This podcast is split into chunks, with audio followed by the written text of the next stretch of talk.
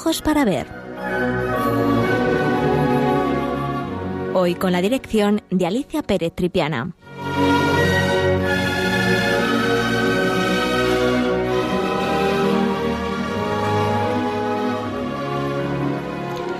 Buenos días, queridos amigos de Radio María, de nuevo con todos ustedes para hablar de arte.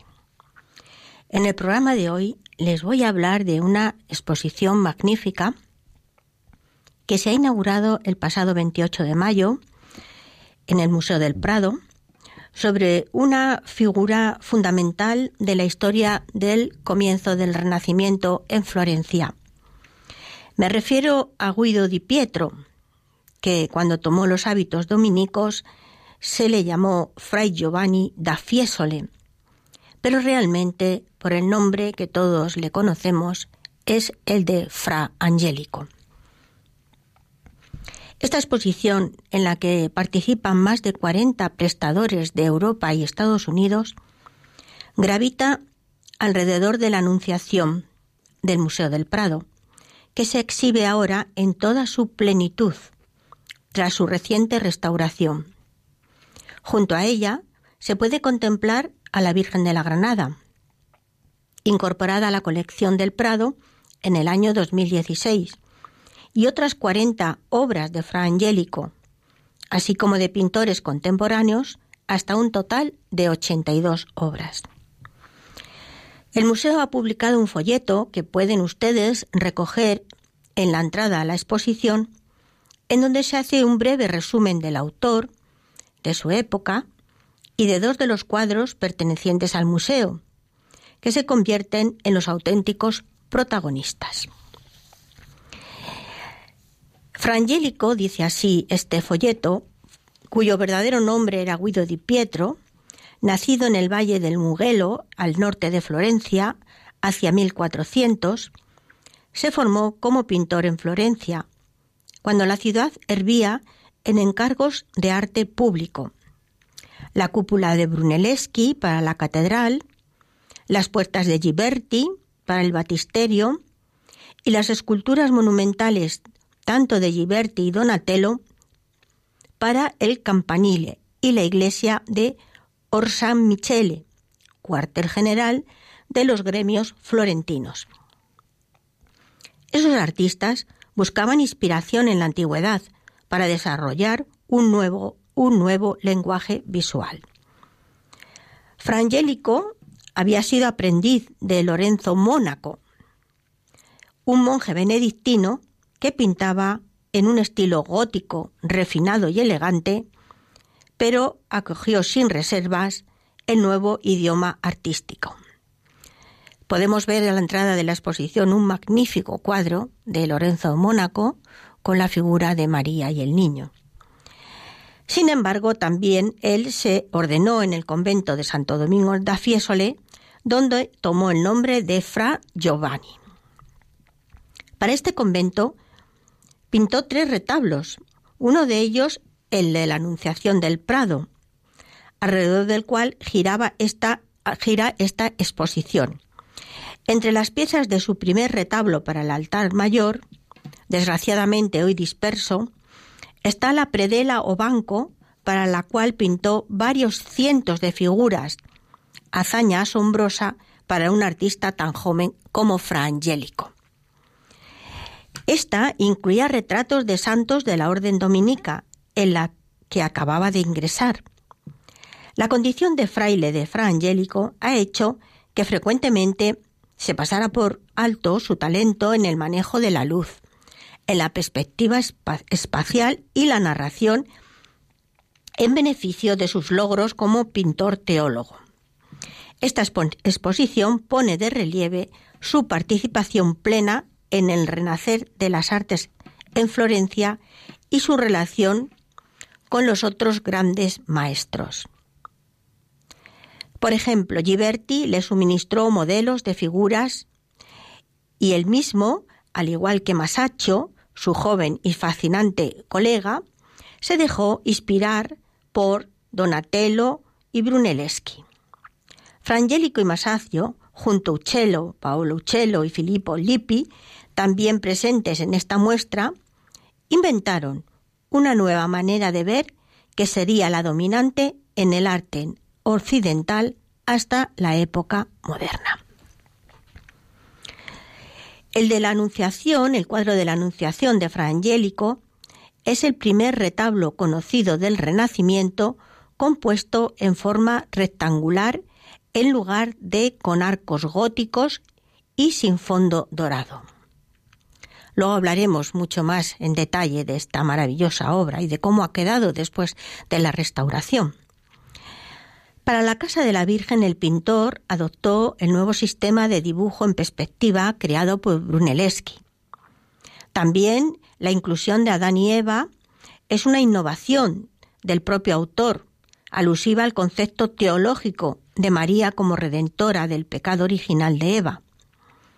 El acierto con que supo ilustrar los principios de la fe cristiana fue la razón de que poco después de su muerte, en 1455, se le diera el, sobrenombre de Angélico, que exaltaba sus facultades de pintor religioso al equipararle con el gran teólogo dominico Tomás de Aquino, conocido como Doctor Angélico. El retablo de la Anunciación llegó a España en 1611, cuando era máximo el aprecio por Fra Angélico como pintor piadoso. Mientras que su Virgen de la Granada fue adquirida por el decimocuarto duque de Alba en 1817, en la época en que se redescubrían las cimas artísticas del primer renacimiento florentino. Esta exposición estudia aquel momento mágico del despertar del, arte renacentista visto a través de los ojos del joven Frangelico. Bien, pues Vamos a hablar a continuación, vamos a dar una imagen ¿eh? de la época, porque cuando nosotros eh, admiramos a un autor y su obra, tenemos siempre que colocarnos en esas coordenadas espacio-temporales para entender mejor por qué eh, el pintor hace ese tipo de lenguaje, busca esas innovaciones. Y esto ocurre en esos momentos en la ciudad de Florencia. En, Europa, del último tercio del siglo XIV y principios del XV, crece el gusto por lo bello. La causa fue el refinamiento de nuevas clases que emergían de una burguesía que demandaba los productos artísticos. La elegancia y el lujo que caracterizaba a la pintura de ese último gótico internacional de las cortes europeas satisfacía lógicamente a los grandes señores florentinos como los Medici y también a la Iglesia, que veía en la pintura un medio eficaz para la expresión y transmisión de su idealismo y misticismo. Florencia en el siglo XV es una de las ciudades más importantes de Italia. Su importancia deriva de la renovación artística, que ya se había manifestado en la obra de Giotto entre los siglos XIII y XIV, pero fue en esta primera fase del siglo XV cuando un grupo de artistas crearon un arte nuevo, capitaneados por Filippo Brunelleschi, arquitecto y escultor, innovador en el modo de concebir la arquitectura. Florencia, con sus poderosos gremios y su emprendedora burguesía mercantil, financiaba iniciativas artísticas y grandes obras. Entre ellas destaca la empresa de cubrir su catedral, recuerden ustedes, ¿eh? la Catedral de Florencia, con la cúpula más grande del mundo. El paso del idealismo del gótico al naturalismo renacentista queda marcado por artistas de personalidades muy distintas. De, muchas de, ellas, obras de estos artistas, podemos ver en, en la exposición.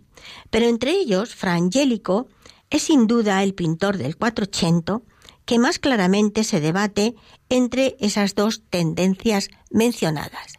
Diríamos que es un pintor de transición, que coge lo mejor de ese último gótico internacional de las cortes borgoñonas, idealista, eh, elegante, suntuoso, con eh, las eh, nuevas, los nuevos aspectos naturalistas que en aquellos momentos son tan interesantes.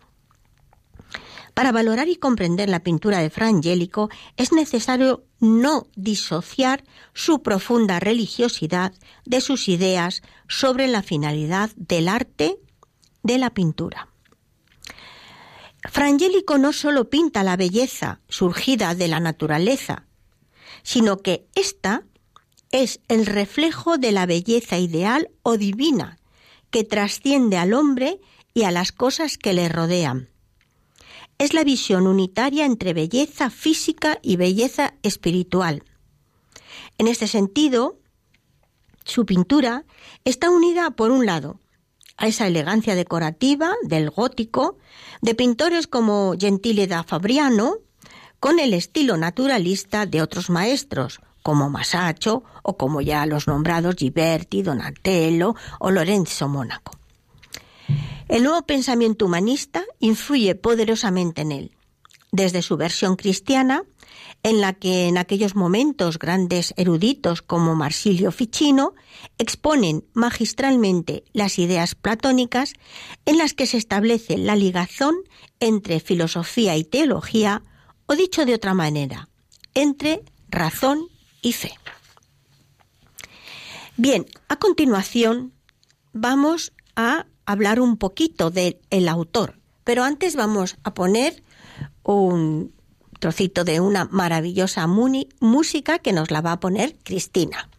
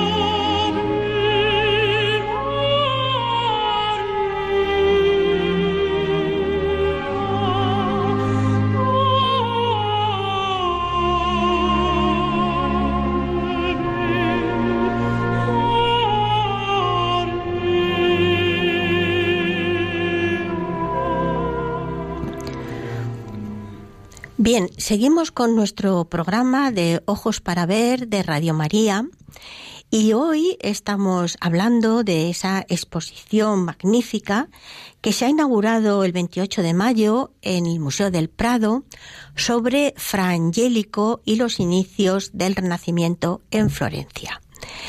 Es una exposición que yo se la recomiendo encarecidamente porque eh, aparte de ser extraordinariamente importante la cantidad de obras que han venido, sí que nos da esa visión eh, en general de ese momento tan importante en donde em, comienza el renacimiento.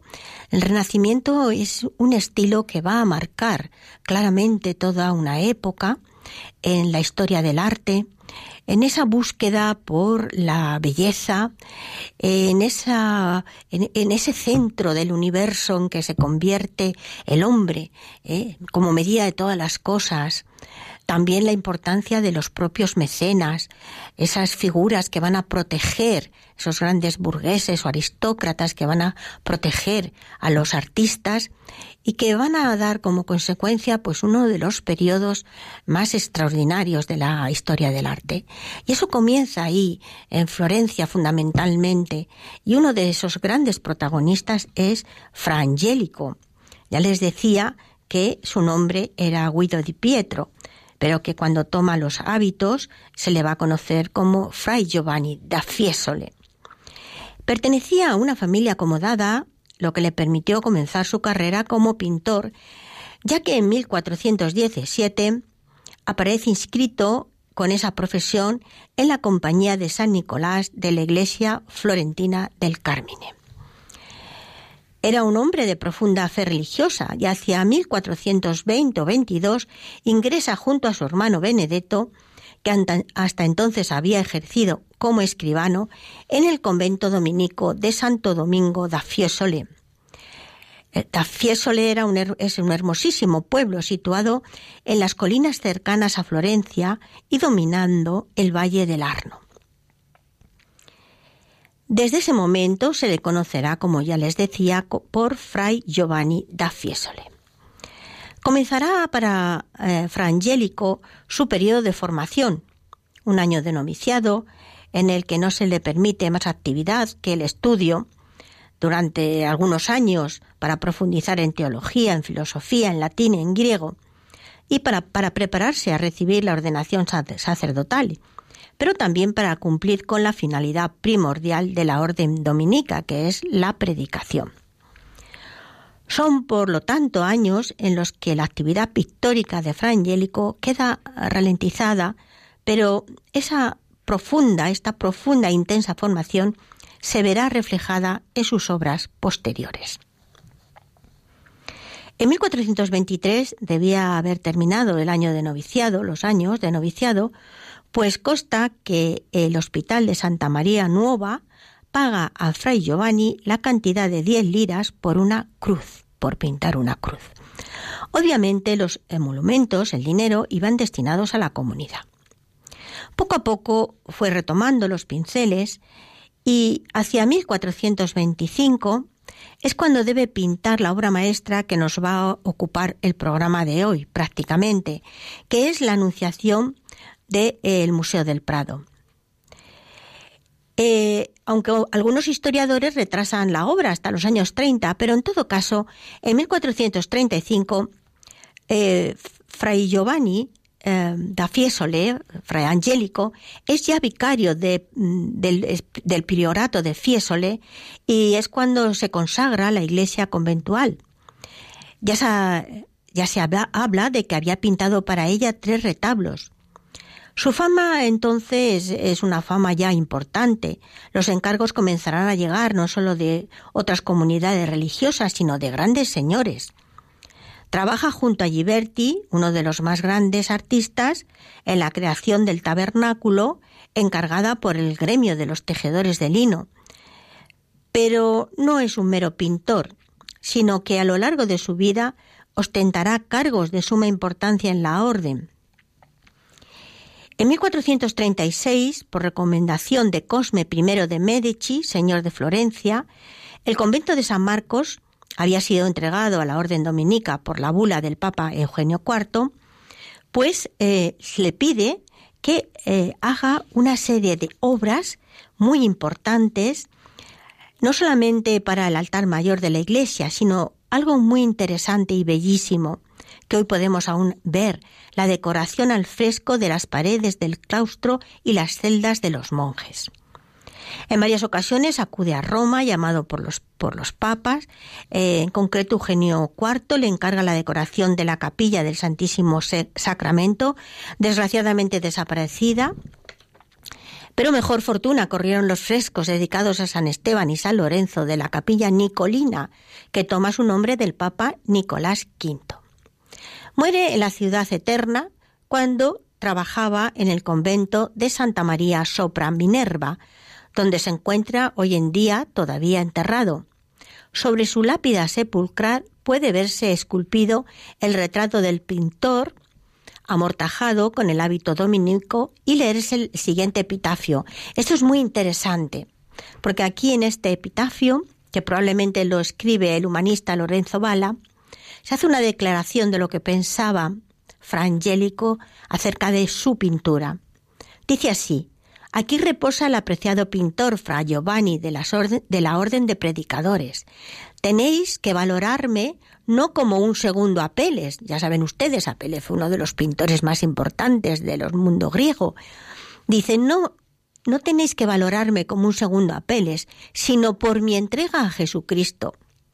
Algunas obras perduran en la tierra y otras pertenecen al reino de los cielos. Así que, como ven ustedes, es, en su epitafio hay una declaración de eh, lo que él intentaba transmitir a través de sus pinceles. Y es cierto, porque para valorar y comprender la pintura de Frangélico es necesario no disociar su profunda religiosidad de sus ideas sobre la finalidad del arte de la pintura.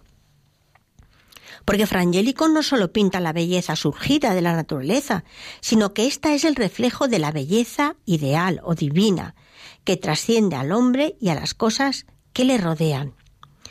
En este sentido, su pintura, como les decía, está unida por un lado a la elegancia decorativa del gótico y por otro a ese estilo naturalista de estos maestros renacentistas como Masaccio o Ghiberti. El nuevo pensamiento humanista influye poderosamente en él, desde su versión cristiana, desde luego, como hemos visto. En cuanto eh, a los aspectos técnicos de sus obras, que luego hablaré con más detalle, destaca eh, la utilización de la técnica al fresco, eh, la que hace en las celdas para los monjes, o la pintura al temple, al temple de huevo, que es un, una técnica muy complicada, pero que como resultado da una belleza, una pintura de una belleza extraordinaria. También, a ver si tenemos tiempo, y le hablaré también de esta técnica. Los soportes tabla para utilizar esta técnica del temple al huevo. Otra de las características de su obra es la sencillez compositiva con la que representa los temas, a pesar de lo cual no supone excusa para que el pintor no deje de aplicar en ellas los preceptos más innovadores vigentes en la pintura florentina del momento.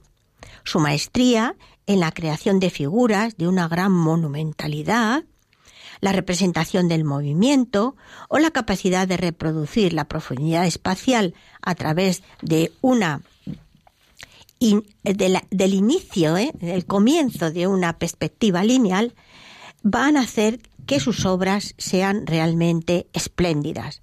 Amén de los bellísimos colores que utiliza, rojos, rojos, donde utiliza la laca roja bellísima, verdes, eh, utiliza como pigmento la malaquita, o el azul, el azul, que es uno de sus colores preferidos, sobre todo para la túnica de la Virgen, que está hecho con lapislázuli, que es una piedra semipreciosa que en aquellos momentos venía desde Afganistán y que era costosísima, pero que da como consecuencia esas, esos tonos, esas, eh, esos colores tan bellos que aparecen en sus obras.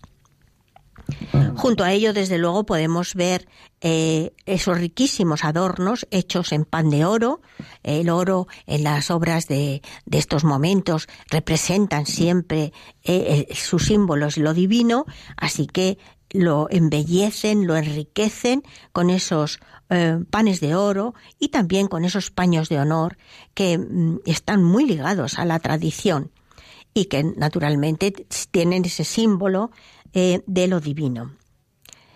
En definitiva, hacen que las obras de Fra Angelico sean un espectáculo maravilloso, en los que se conjuga la perfección técnica con la fe y la devoción, y que nos elevan hacia una esfera celestial del mundo divino, moviéndonos a la oración y a la meditación. A continuación, vamos a hablar ya directamente del cuadro de Fra Angelico. Em, la Anunciación de Fra Angelico es una pintura al temple de huevo plata y oro, sobre tabla de chopo, que llega a España en 1611 como un regalo al duque de Lerma, el valido de Felipe III, recuerden ustedes, un regalo del duque mm, de Mario Farnese al duque, quien se lo compró a los dominicos em, de, Santo de Santo Domingo da Fiesole. ¿Y por qué lo vendían esta maravillosa obra? Eh, los dominicos, pues fíjense ustedes, por algo tan simple como que necesitaban dinero para arreglar el campanario. Así que em, se lo compra Mario Farnese y se lo envía como un regalo al duque de Lerma. Este, cuando lo recibe, parece ser que lo envía a una fundación suya en Valladolid. Finalmente, esta obra pasará a las Descalzas Reales y desde allí, en 1861, eh, se decide el, director del museo que eh, esa obra debe de pasar al Prado, como así se lleva a cabo. Bien, ¿qué vemos en, en la obra?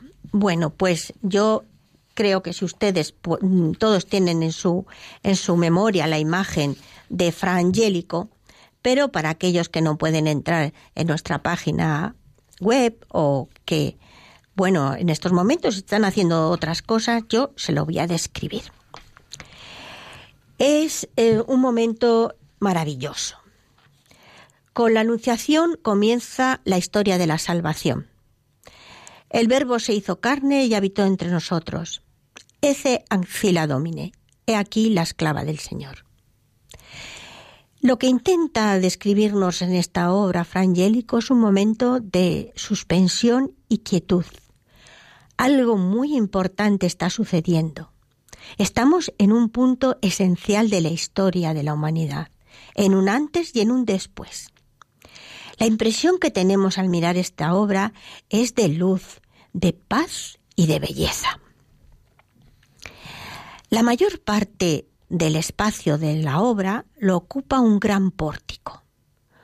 Un pórtico en el que se encuentra una figura bellísima de María, sentada, detrás de ella es un paño de honor, como decíamos, bellísimo, con sus manos que eh, están cerca de su corazón y que parece un poco sorprendida por la presencia de un bellísimo ángel. El arcángel San Gabriel, Gabriel quiere decir mensajero de Dios, que con sus manos también cruzadas sobre su pecho, parece decir a María que ella es la elegida. María acepta por lo tanto, estamos en ese momento excepcional de la anunciación. Dice el ángel, Dios te salve, llena de gracia. El Señor es contigo.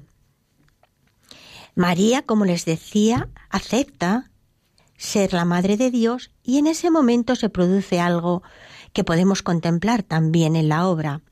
En el ángulo superior izquierdo aparece un resplandor dorado, el resplandor divino, con dos pequeñas manos que siempre simbolizan la presencia de Dios. En iconografía lo conocemos como Dextera Dei, la mano de Dios. De ahí surgen una serie de rayos luminosos que llegan hasta María. Entre esos rayos luminosos vemos una pequeña paloma. Una, una pequeña paloma con un aro luminoso sobre su cabeza que sin duda identificamos por la paloma del Espíritu Santo. Es decir, son momentos sucesivos. María acepta ser la Madre de Dios y en ese momento se produce la encarnación. Recuerden, el Espíritu Santo vendrá sobre ti y el poder del Altísimo te cubrirá con su sombra. Todo esto está eh, perfectamente descrito, eh, con una belleza de color, con una composición extraordinaria.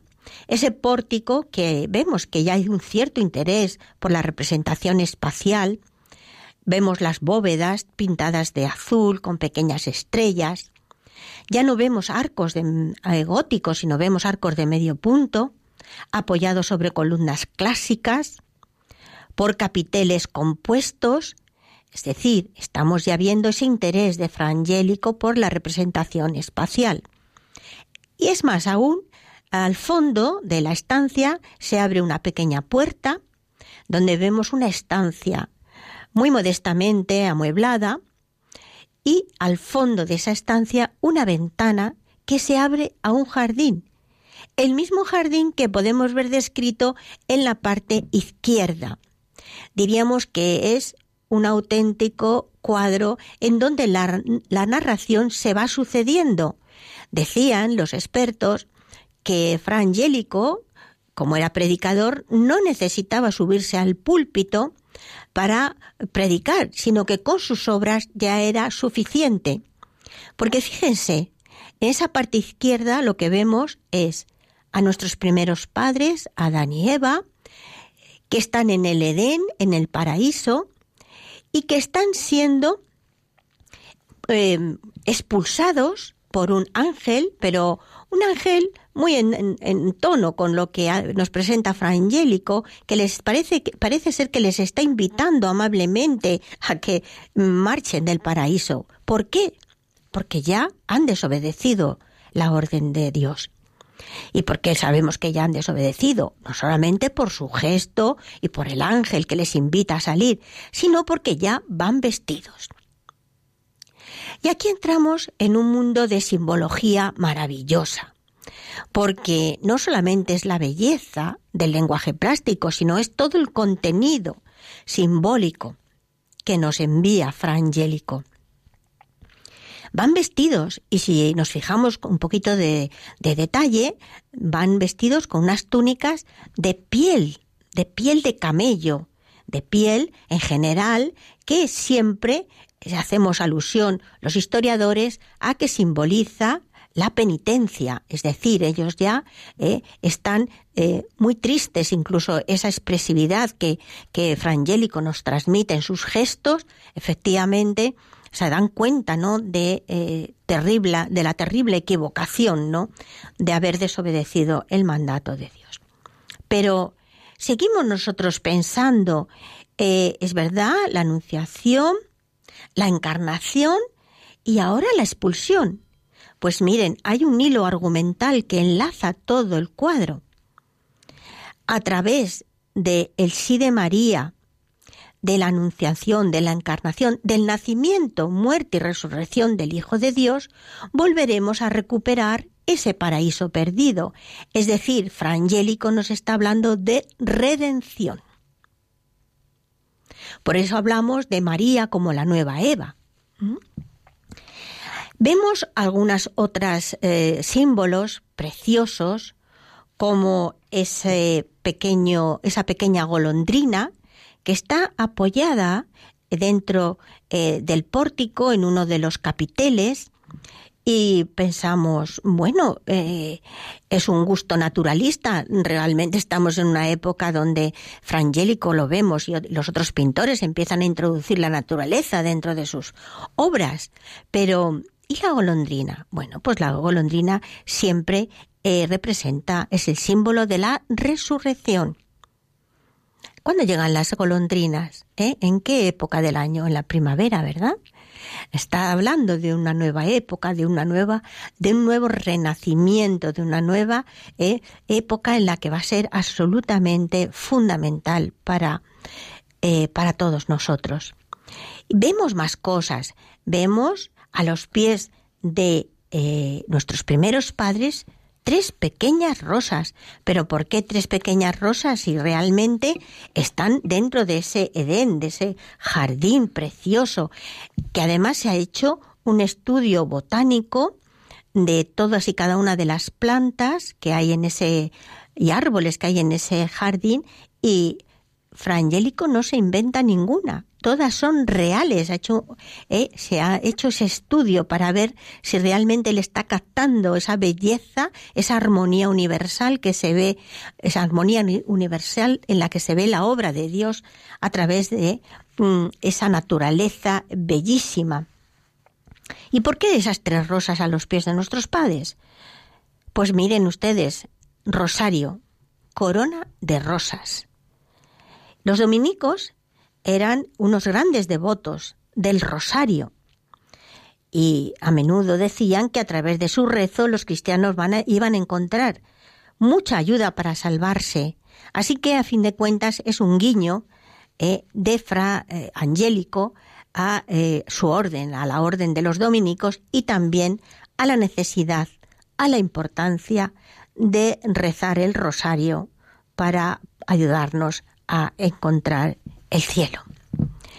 Como les decía, algunas otras notas importantes, como por ejemplo esa palmera que vemos en el jardín del Edén.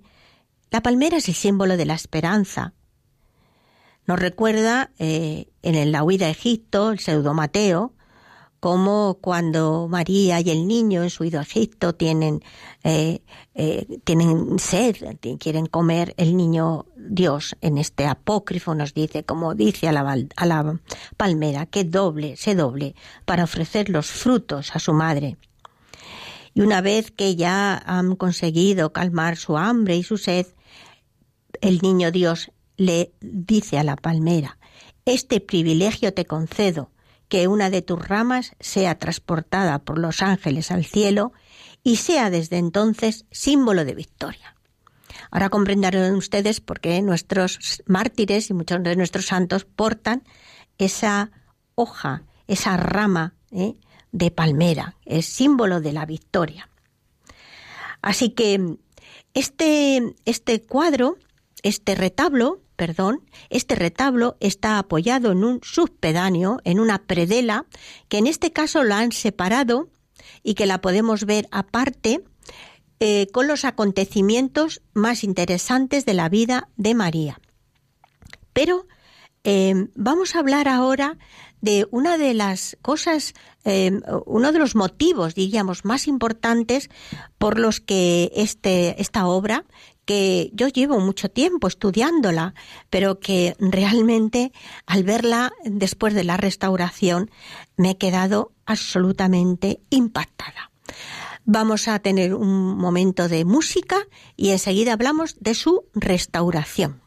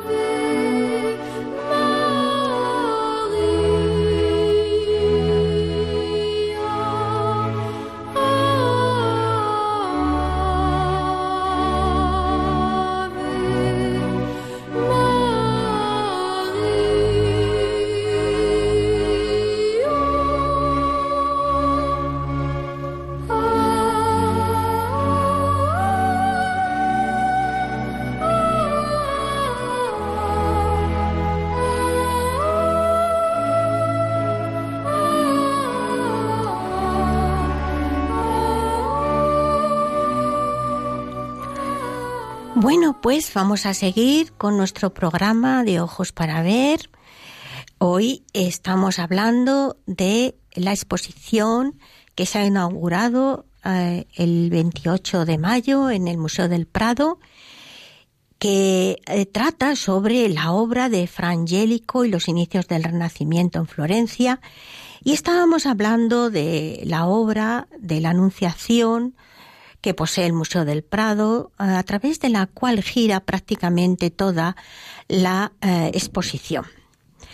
Vamos a hablar de la restauración. Les decía que eh, realmente ante nuestros ojos parece una obra casi diferente porque ha sido eh, eh, es tan impresionante esa limpieza, esa restauración, que ha sido realizada por Almudena Sánchez eh, en el taller de restauración del Museo del Prado. A través de esa restauración se ha recuperado el rico y brillante colorido y, la, y la intensa luz que envuelve la escena. Son elementos característicos de esta pintura y de toda la obra de este gran artista, que con el paso del tiempo habían quedado velados bajo capas de suciedad y polución acumuladas en la superficie. Igualmente necesarios han sido, por un lado, la limpieza de la capa gris de suciedad que oscurecía la superficie y por otro, la eliminación de los repintes de óleo procedentes de antiguas intervenciones, concentrados en la unión de dos de los cuatro paneles de madera que formaban el soporte de la pintura para ocultar una fractura. En el pasado la obra tuvo problemas estructurales al producirse la separación de los paneles segundo y tercero coincidiendo con la figura del ángel que quedó dividida en dos. La inestabilidad que provocó en la capa pictórica ocasionó pérdidas a lo largo de la línea de unión de los dos paneles. Esto dio lugar a diversas intervenciones de restauración, de las que solo tenemos constancia documental de la última, realizada en el Museo del Prado por Jerónimo Seis Dedos entre 1943 y 1944. La finalidad de estas restauraciones era reparar los daños y asegurar la conservación de las obras. Sin embargo, en algunas de las más antiguas, además de restaurar las pérdidas que se habían producido en ambos lados de dicha unión, pues fueron repintadas amplias zonas de pintura original, afectando fundamentalmente estos retoques a la figura del ángel y al manto lapislázuli de la Virgen. Estos repintes se degradaron con el paso del tiempo, pasando a ser manchas en la superficie que alteraban la imagen de la obra e impedían entender la composición original del artista. Los repintes aplicados en toda la grieta dejaron ocultos elementos completos de la composición. Desde el borde superior de la obra cubrían gran parte de la arquitectura y en el ángel cambiaba la forma del ala, el brazo y la túnica, continuando hasta el borde inferior de la pintura. Hay que destacar la antigua intervención que cubría el ala delantera del ángel que ocultaba su forma original y la transformaba radicalmente, creando un ambiente de asimetría con la otra con el otro ala, con su pareja. Mientras que el ala trasera era curva, la del primer término aparecía recta y sinuosa, siguiendo la forma vertical de la pérdida de oro que había provocado la fractura de los paneles. Al eliminar el repinte del ala, quedaron al descubierto elementos originales de oro, de pan de oro, que aportaron la información necesaria para su restitución. Primero apareció una partícula de oro que marcaba el punto de arranque del ala desde su base. Y en segundo lugar, según se avanzaba en la eliminación del repinte, fueron apareciendo la incisión original en el, en el oro que mostraba con exactitud la curva del ala diseñada por Fra Angelico. Recuperar el dibujo del ala original del arcángel Gabriel constituye uno de los elementos de mayor trascendencia de todo el proceso de restauración, por el gran protagonismo de, esta figura en la escena y la situación de este elemento recuperado en el centro de la composición. El éxito obtenido en ambos procesos de limpieza y de eliminación de los repintens se ha logrado gracias a los medios técnicos y humanos que ofrece el Museo del Prado. La disponibilidad de nuevos métodos de limpieza, producto de las últimas investigaciones en el campo de la restauración, ha permitido llevar a cabo la limpieza que exigía la obra con plena garantía para la pintura. La eliminación de la densa capa de polución intensamente adherida a la superficie se ha logrado mediante el empleo de un gel de silicona que actúa como vehículo del medio acuoso, protegiendo la pintura al tiempo que permite actuar sobre la capa de suciedad, removiéndola hasta su total eliminación. Por otro lado, los repintes mencionados muy antiguos y realizados al óleo han exigido una actuación lenta y prolongada, con la que se ha logrado su eliminación de forma progresiva hasta la plena recuperación de la pintura original. Con la limpieza, la obra de Fra Angelico ha recuperado la luminosidad original, prácticamente desconocida hasta ahora. Una luz con la que crea y modula el volumen de cada elemento de la composición. Una luz casi sobrenatural que inunda el pórtico con un resplandor sin que se produzcan sombras. A diferencia de la habitación del fondo iluminada de forma natural por la luz que entra por la ventana y se refleja en la pared. La eliminación del velo gris también ha dejado al descubierto la preciosísima técnica del gran maestro y los maravillosos colores de lapislázuli, de laca roja y de verde malaquita, como ya les había comentado. Las siguientes fases de restauración han consistido en el estucado de las faltas de color para nivelarlas a la superficie y la reintegración cromática de las mismas, primero con acuarela y pigmentos al barniz. Este proceso ha exigido una gran minuciosidad en su ejecución, dada la característica técnica de Fra Angelico, elaborada con una gran sutileza y precisión, propios del artista miniaturista que fue en los inicios de su carrera.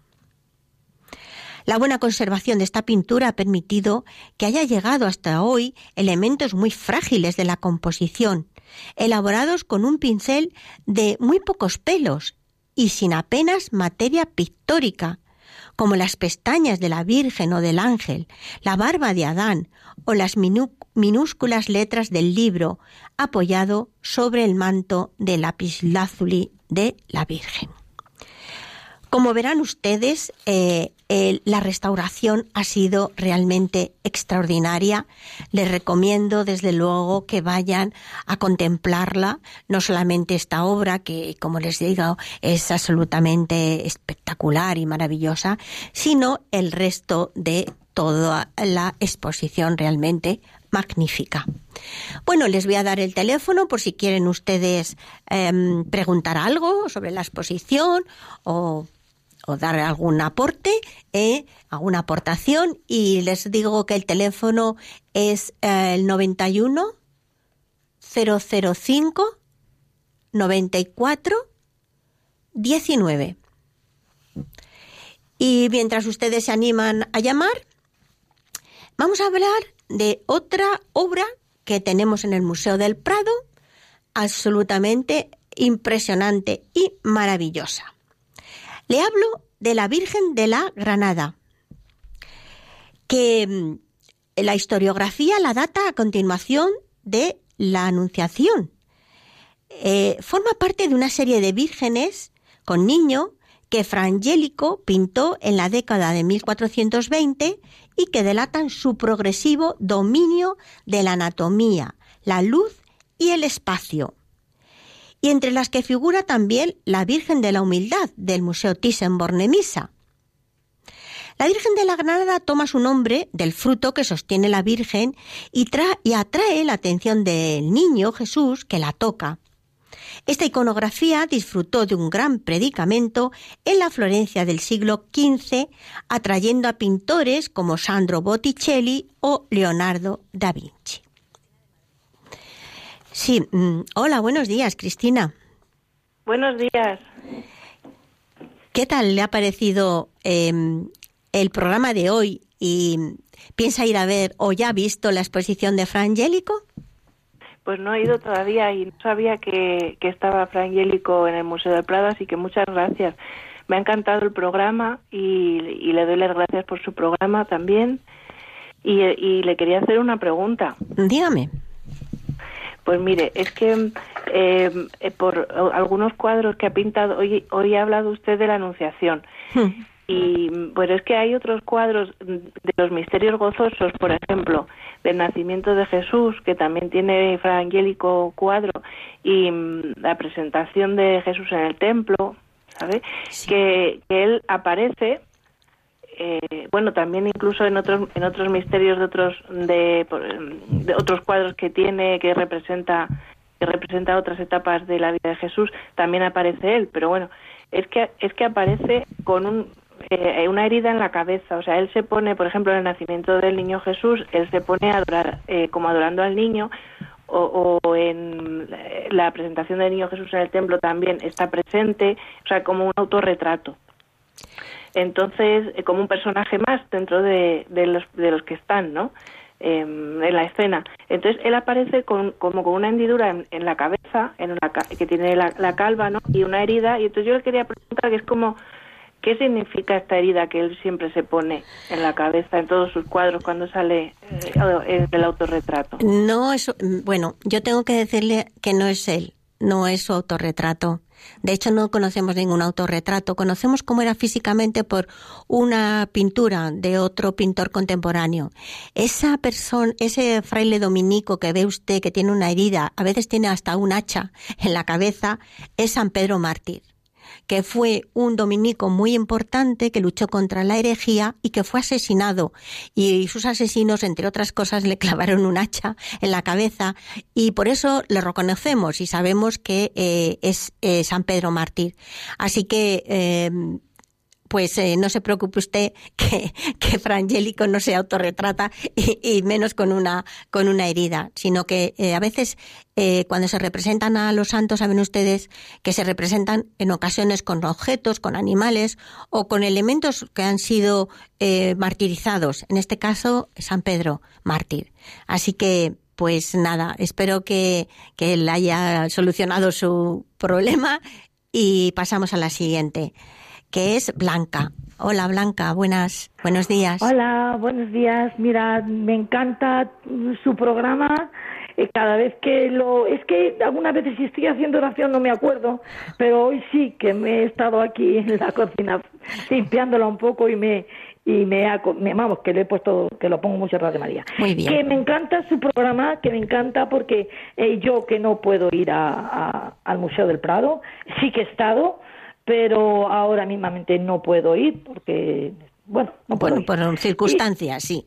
Por circunstancias de la vida no se puede ir, cuando no se puede ir, no se puede ir. y me encanta cómo explica usted las cosas, porque parece que es que nos mete usted en el cuadro y lo vemos, vamos, que cierran los ojos y dices, ¡buf!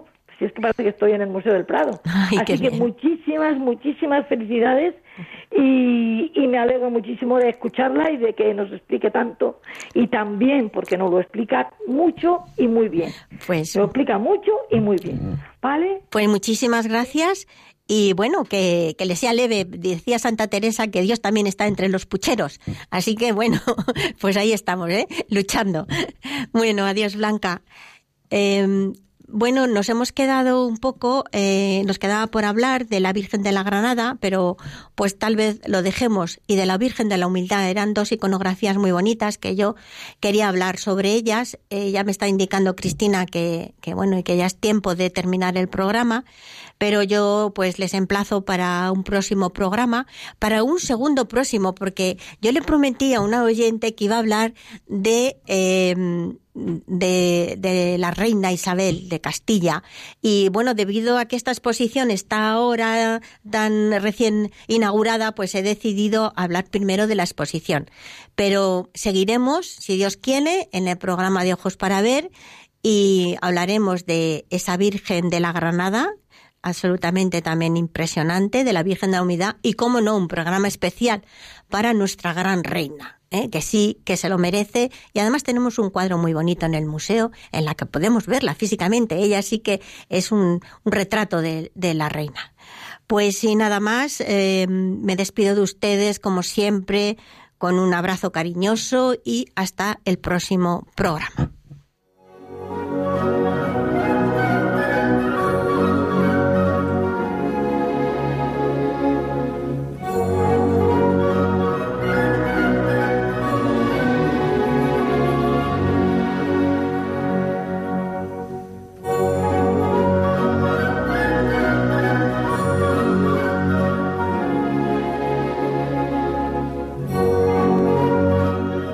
Escuchado en Radio María, Ojos para Ver.